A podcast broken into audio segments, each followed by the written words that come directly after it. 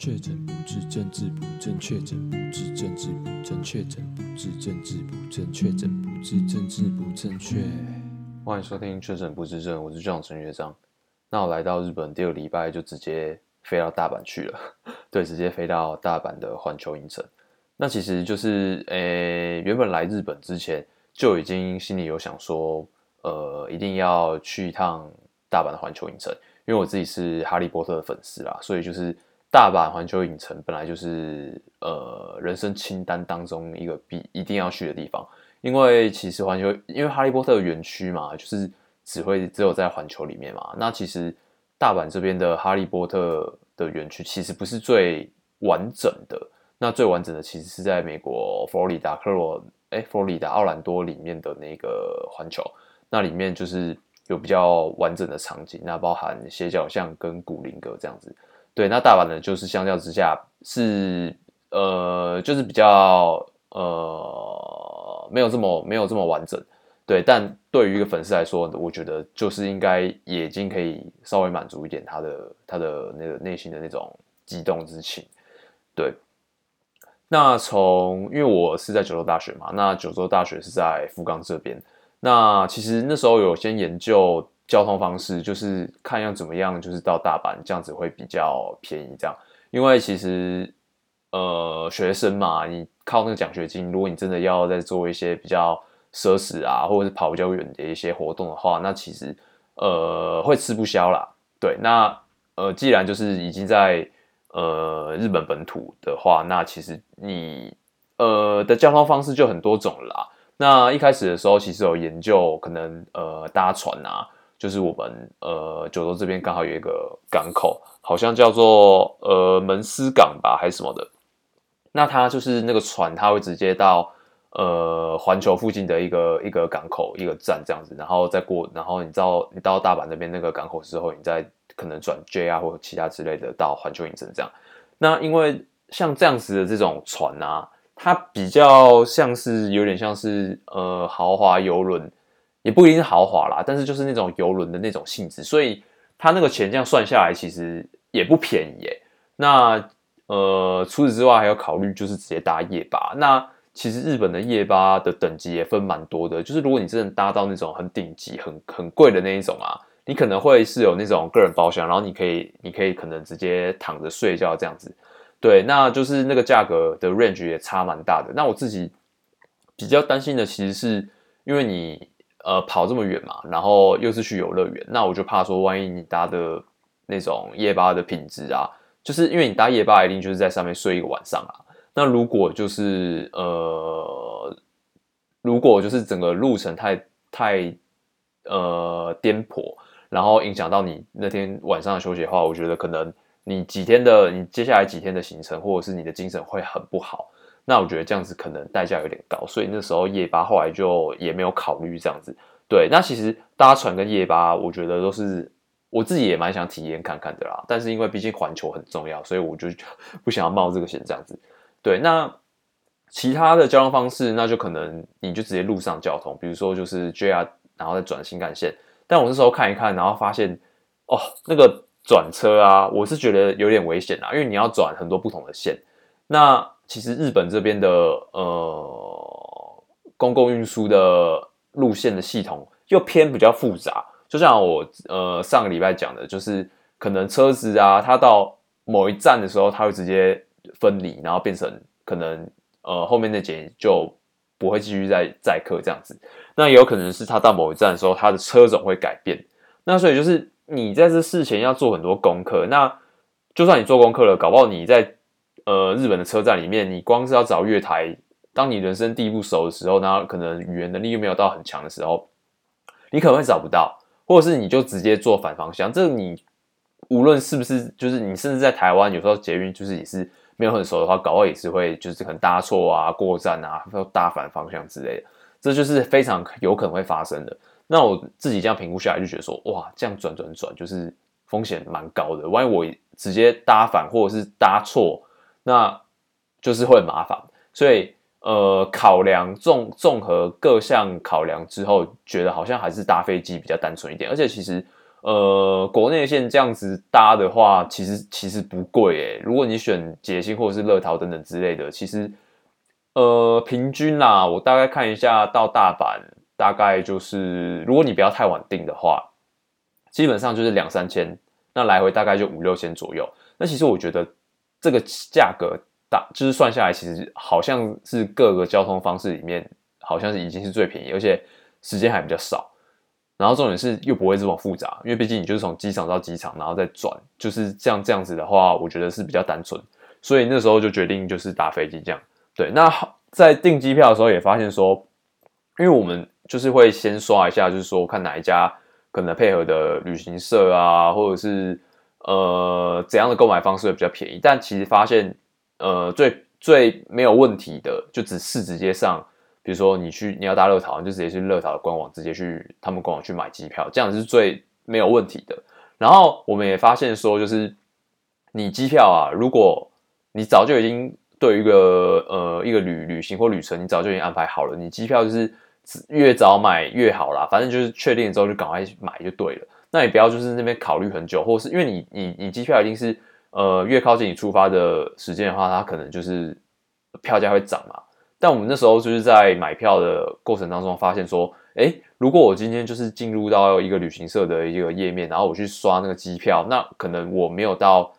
就是我可能付款了，或者是我就是只是先订，但还没有到最后的刷卡付款这个动作，那我再跳出来，那我接下来再进去页面再刷的话，发现机票会直接变贵，那我们就想说，那这这应该就是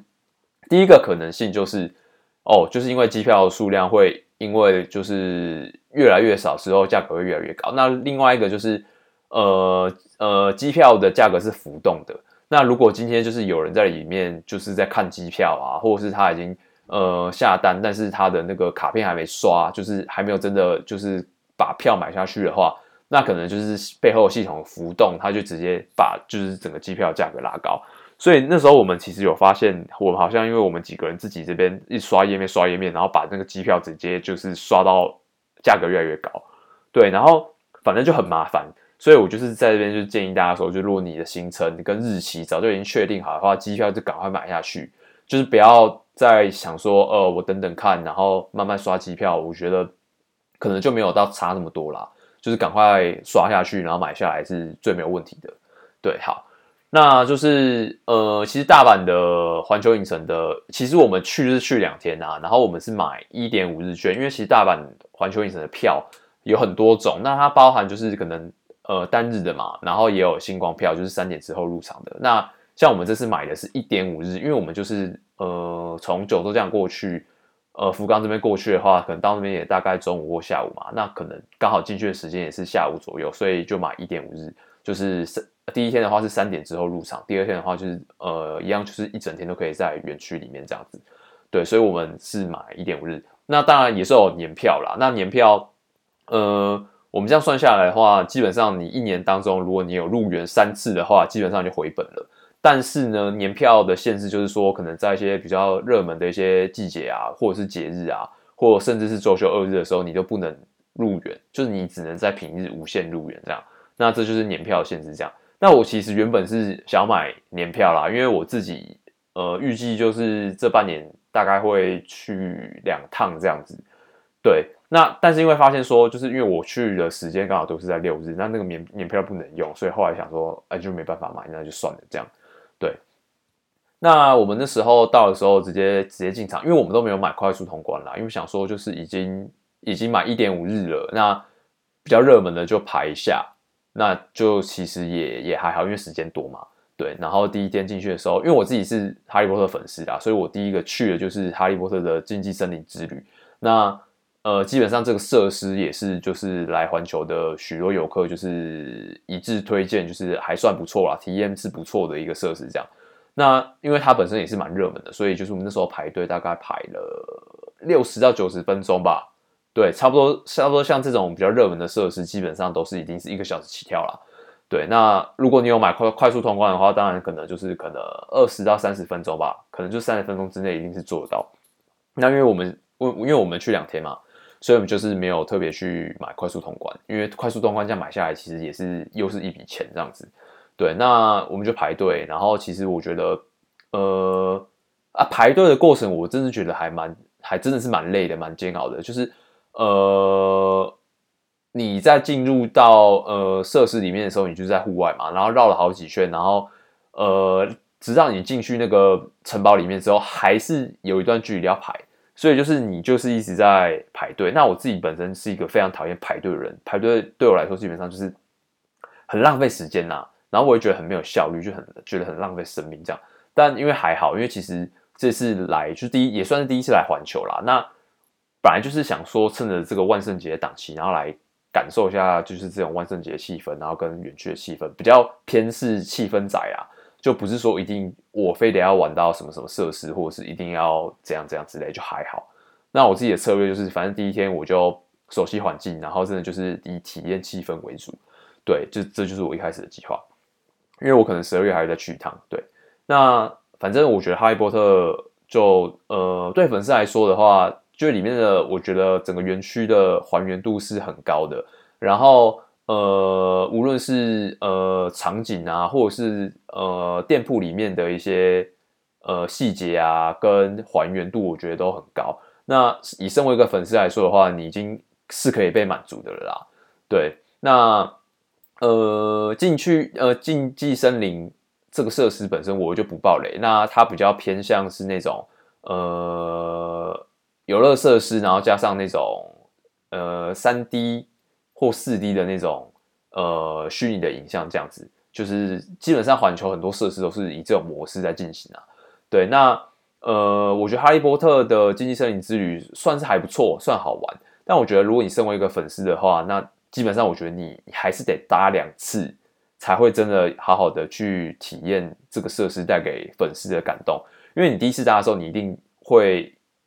有一些惊喜，然后还有一些新鲜感，就是会有一些呃突如其来或出意料的一些桥段这样子。那所以你第一次的话，可能就是会处在一种哦惊喜啊，或惊吓啊，或者是惊恐啊这样子的情绪里面。那你搭第二次的时候，你才因为你知道会发生什么事嘛，你才会真正的比较。投入在呃你所有经过的呃一些一些呃故事情节，对，我就不要暴雷这样。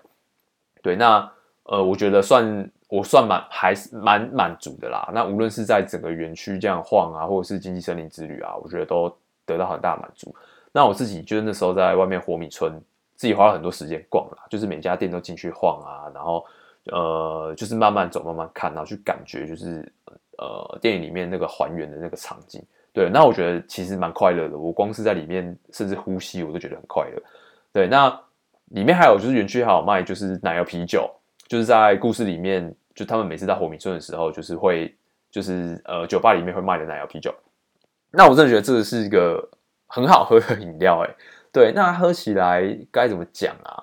它就是呃怎么讲？它其实是没有酒精成分的。然后它上面就是会铺一层奶油，那下面就是黄黄的液体，那喝起来就是其实是其实算算是甜的饮料啦，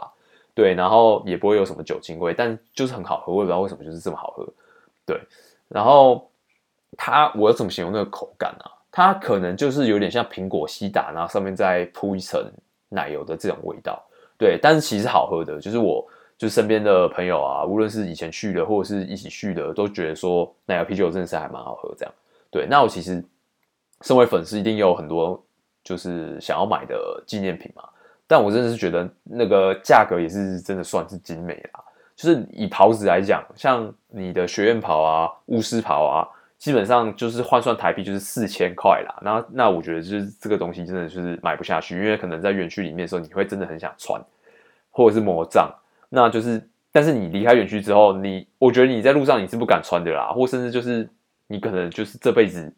进园区这么一次，那你可能就是也穿这么一次之类的，除非就是哪天啊，什么万圣节啊，什么变装派对的时候，你可能才会拿出来穿。对，所以我就是在呃众多理性的考量之下，又加上自己是穷很穷的留学生，这样，那就是有压抑住这些欲望这样子。对，但是我在里面有还有做一个消费，是我有去里面的呃三根扫帚。里面去吃饭，那因为三根扫帚在小说里面，它本来就是在活米村里面的呃一家很有名的呃酒吧，对，那在环球的园区里面，它就是把它设计成是呃哈利波特园区里面的一间餐厅。那我觉得里面的呃怎么讲，装潢跟场景也是还原度很高。那我觉得感觉非常好，而且里面东西我觉得算呃可以啦，还还算就不会雷。然后你也不能说到很好吃，但是就还 OK，就还不错。那我觉得待在里面就是。呃，安安静静的吃饭啊，然后感受就是整个园区的这种哈利波特霍格华兹世界这种感觉是非常棒的。对，那后来就是离开园区之后，就是是我因为我自己原本的计划就是把整个园区都绕熟了。那其实我自己这样一天这样绕下来之后，其其实就是呃，你熟悉每个区域之后，你走起来其实很快，你就是呃不同的园区之间啊。穿梭啊都没有什么问题。那我自己这次来本来就是要为了就是环球的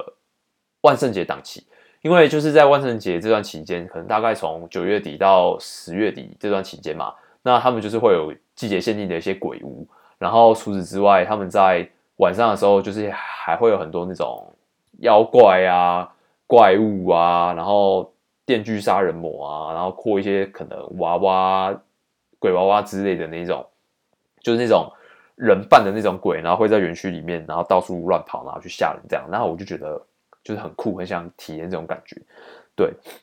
那它就是有呃时间限制啊，它就是在晚上七点之后，然后那鬼才跑出来。所以就是我们我们其实有待到很晚，那是就是在等七，就是晚上鬼跑出来之前啊。那我哈利波特这边结束之后，那我就大概就把整个园区这样子。呃，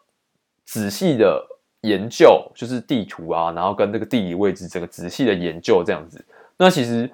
简单来说，我觉得呃，环球的结构有点像是一个 U 字形的，对，就 U 字形。从你就是入口啊，然后进去之后，然后你可能就是右边的话是往马里奥跟哈利波特这个方向，然后左边的话呢，就是可能是往那个。纽约，然后还有好呃，蜘蛛人这个方向，其基本上就是这两条大路啦。然后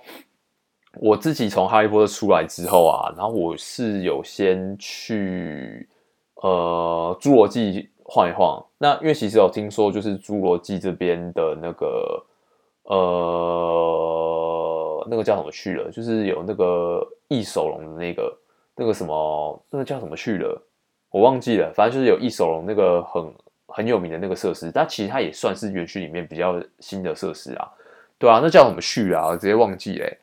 它好像是叫做算了，随便我忘记了。反正那个设施也算是热门的设施啦。然后你搭上去的时候，你你的椅子会，你呃怎么讲？就是你你会它的椅子会转向，就是你会变成说你的面是朝地板的，然后呃。其实我觉得这个其实不可怕，速度也没有到很快，但就是说它可怕的，最可怕的点是在它缓慢上升到最高处的时候，然后你会有点有点紧张，因为你不知道到底什么时候它会往下开始冲。那其实我觉得这算还蛮好玩的，因为它其实没有像有那种很强的离心力啊，或者是那种速度快啊，或者是有非常剧烈的那种高低差。那因为那时候我们。玩这个的时候已经算是有点傍晚，甚至晚上了，所以你在空中的时候，你其实是有办法俯瞰整个园区的。然后加上那时候其实就是快要中秋节了，那其实整个整个景色是非常漂亮的，就是你可以俯瞰整个园区，然后加上就是你可以看到天空中高挂着一颗非常漂亮，然后又非常呃明亮的月亮这样子。那所以就是呃这个设施就连玩了两次啊，对对对，因为我觉得真的是。太棒太舒服了，所以有直接在侏罗纪这边玩了这个设施，玩了两次。我真的忘记名字哎，等下想起来我再讲好了。好，然后我自己觉得侏罗纪的整个园区的呃布置也是还不错啦，你真的会有那种进入到侏罗纪公园的那种感觉。对，那呃其他因为其实侏罗纪好像蛮多设施都最近在进行维修的啦，所以就。呃，只有玩这个，对。那后来我自己还有晃到，就是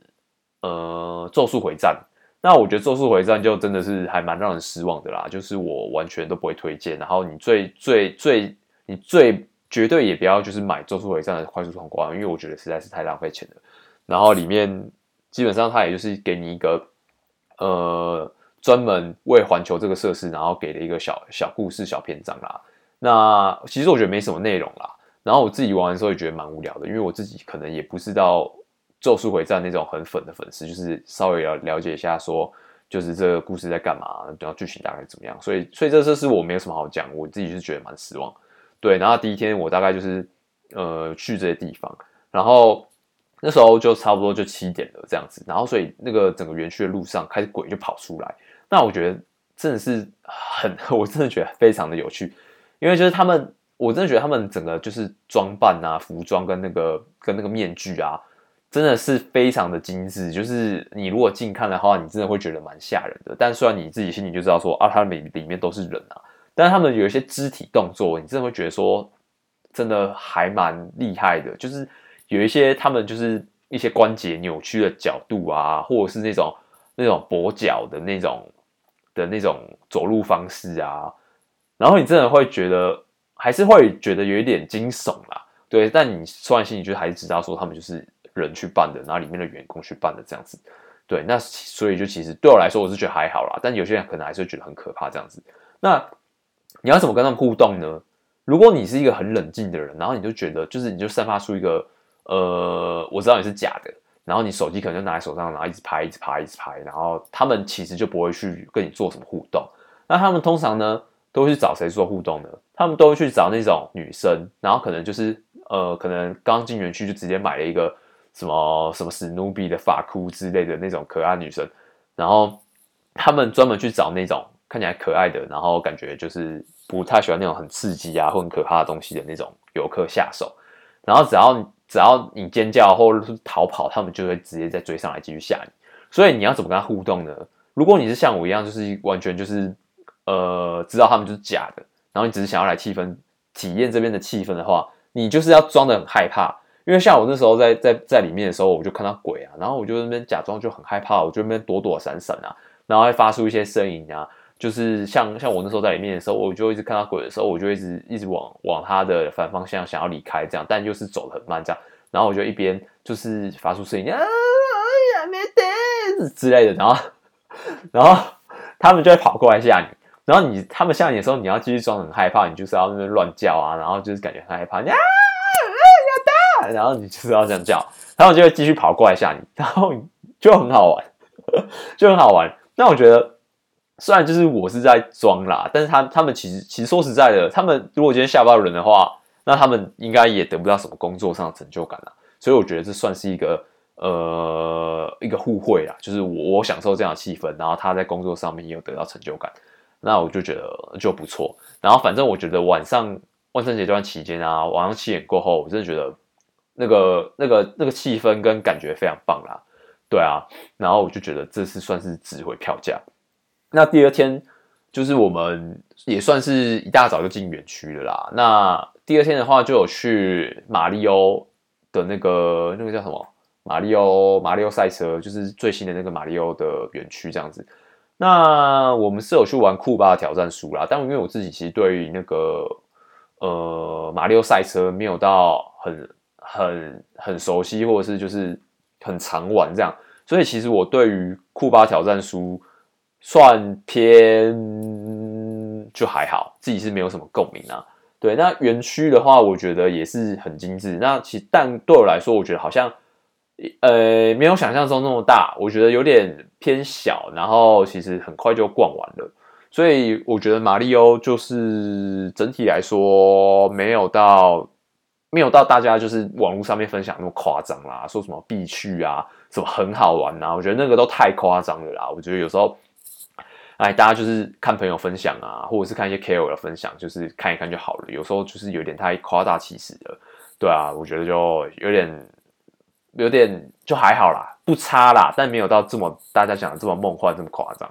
对，那还原度确实是很高啦，你就觉得说自己真的有在马里奥世界的感觉。但整个园区的规模，我自己是觉得偏小，对，所以我这边就没有特别赘述了，对。然后呃，第二天的话，我自己还有再去做一次哈利波特啦，然后又其实也花最多时间在园区里面就是晃，因为我真的觉得就是逛每家店就是会让我觉得很开心，因为我自己就是原著迷嘛，我自己甚至还买了一套就是原文的小说，然后反正我非常喜欢呐，对，然后我就待里面我就觉得非常幸福洋溢这样子，对，那后来其实我比较意外的是蜘蛛人呐，因为蜘蛛人其实明年好像就会收掉了，那其实我觉得蜘蛛人。呃，那个设施我觉得还算有诚意耶，我觉得它整个就是呃，整个体验都很好，然后我觉得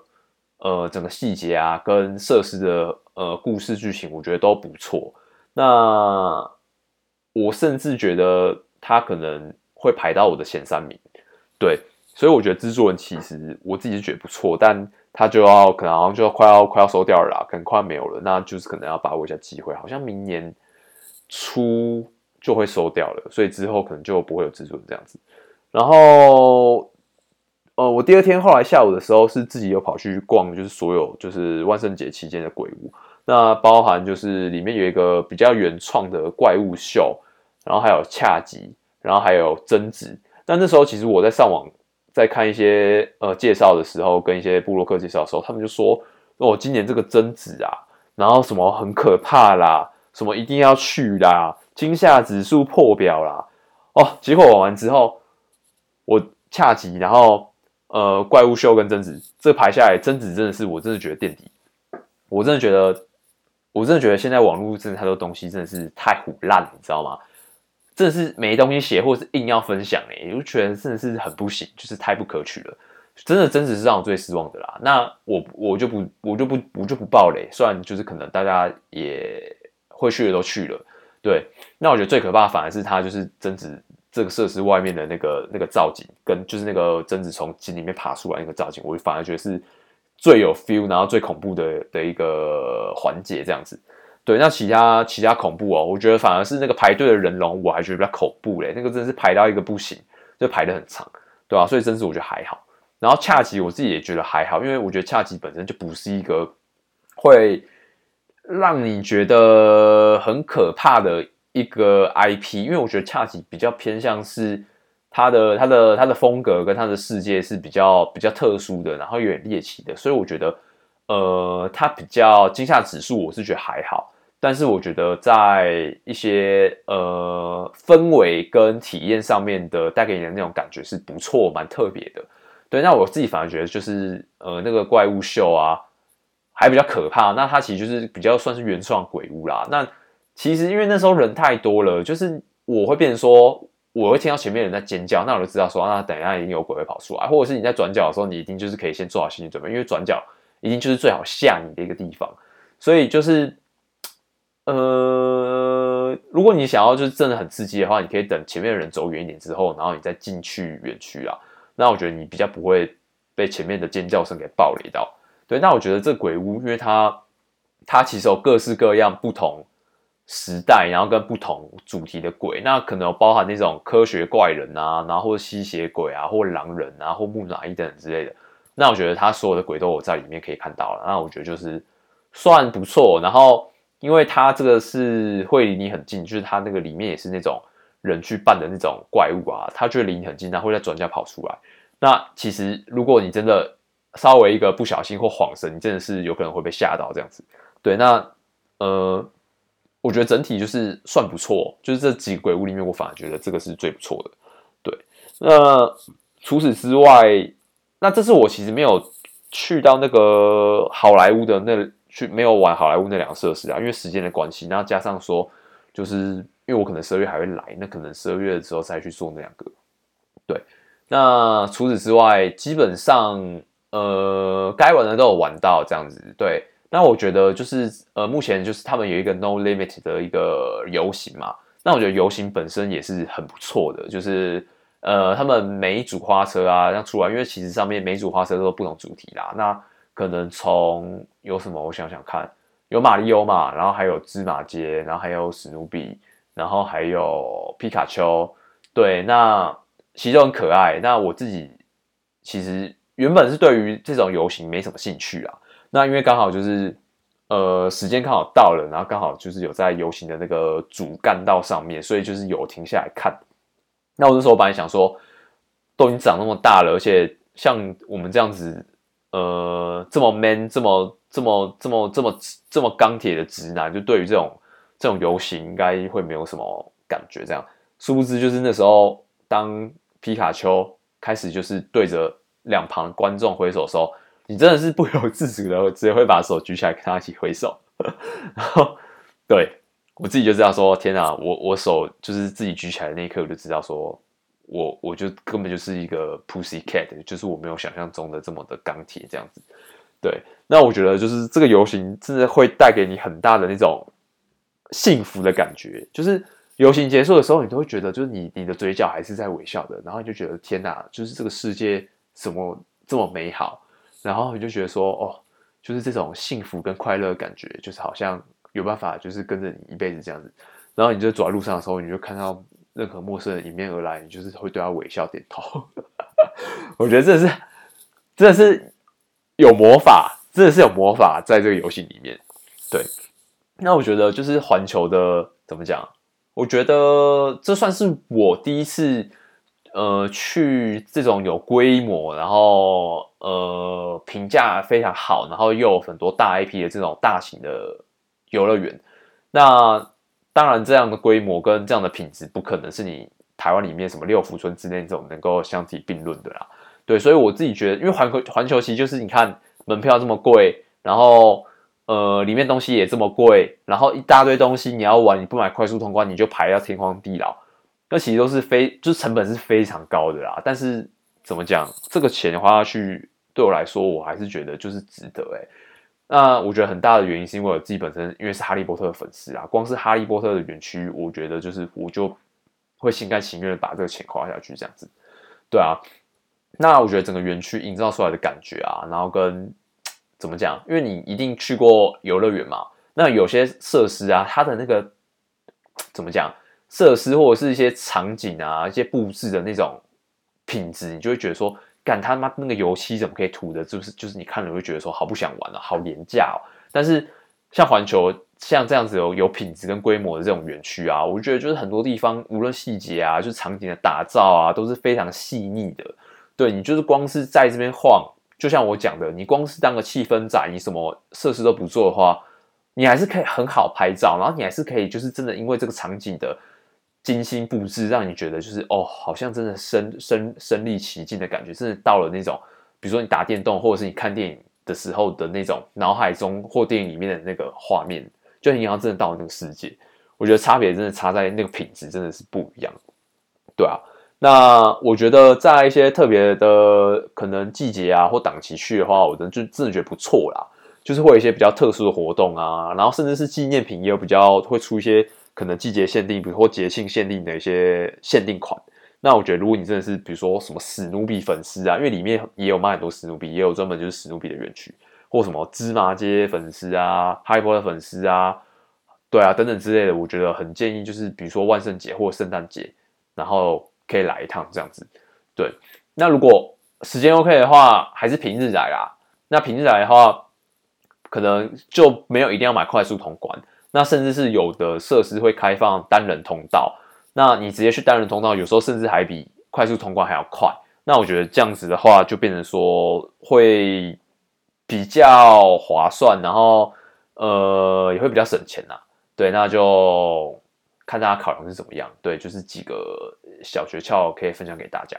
对，那接下来十二月可能还会再去啊，因为我觉得十二月万圣节档期啊，里面也会有圣诞树啊，然后跟一些。可能圣诞节限定的一些活动这样子，那接下来就是也蛮期待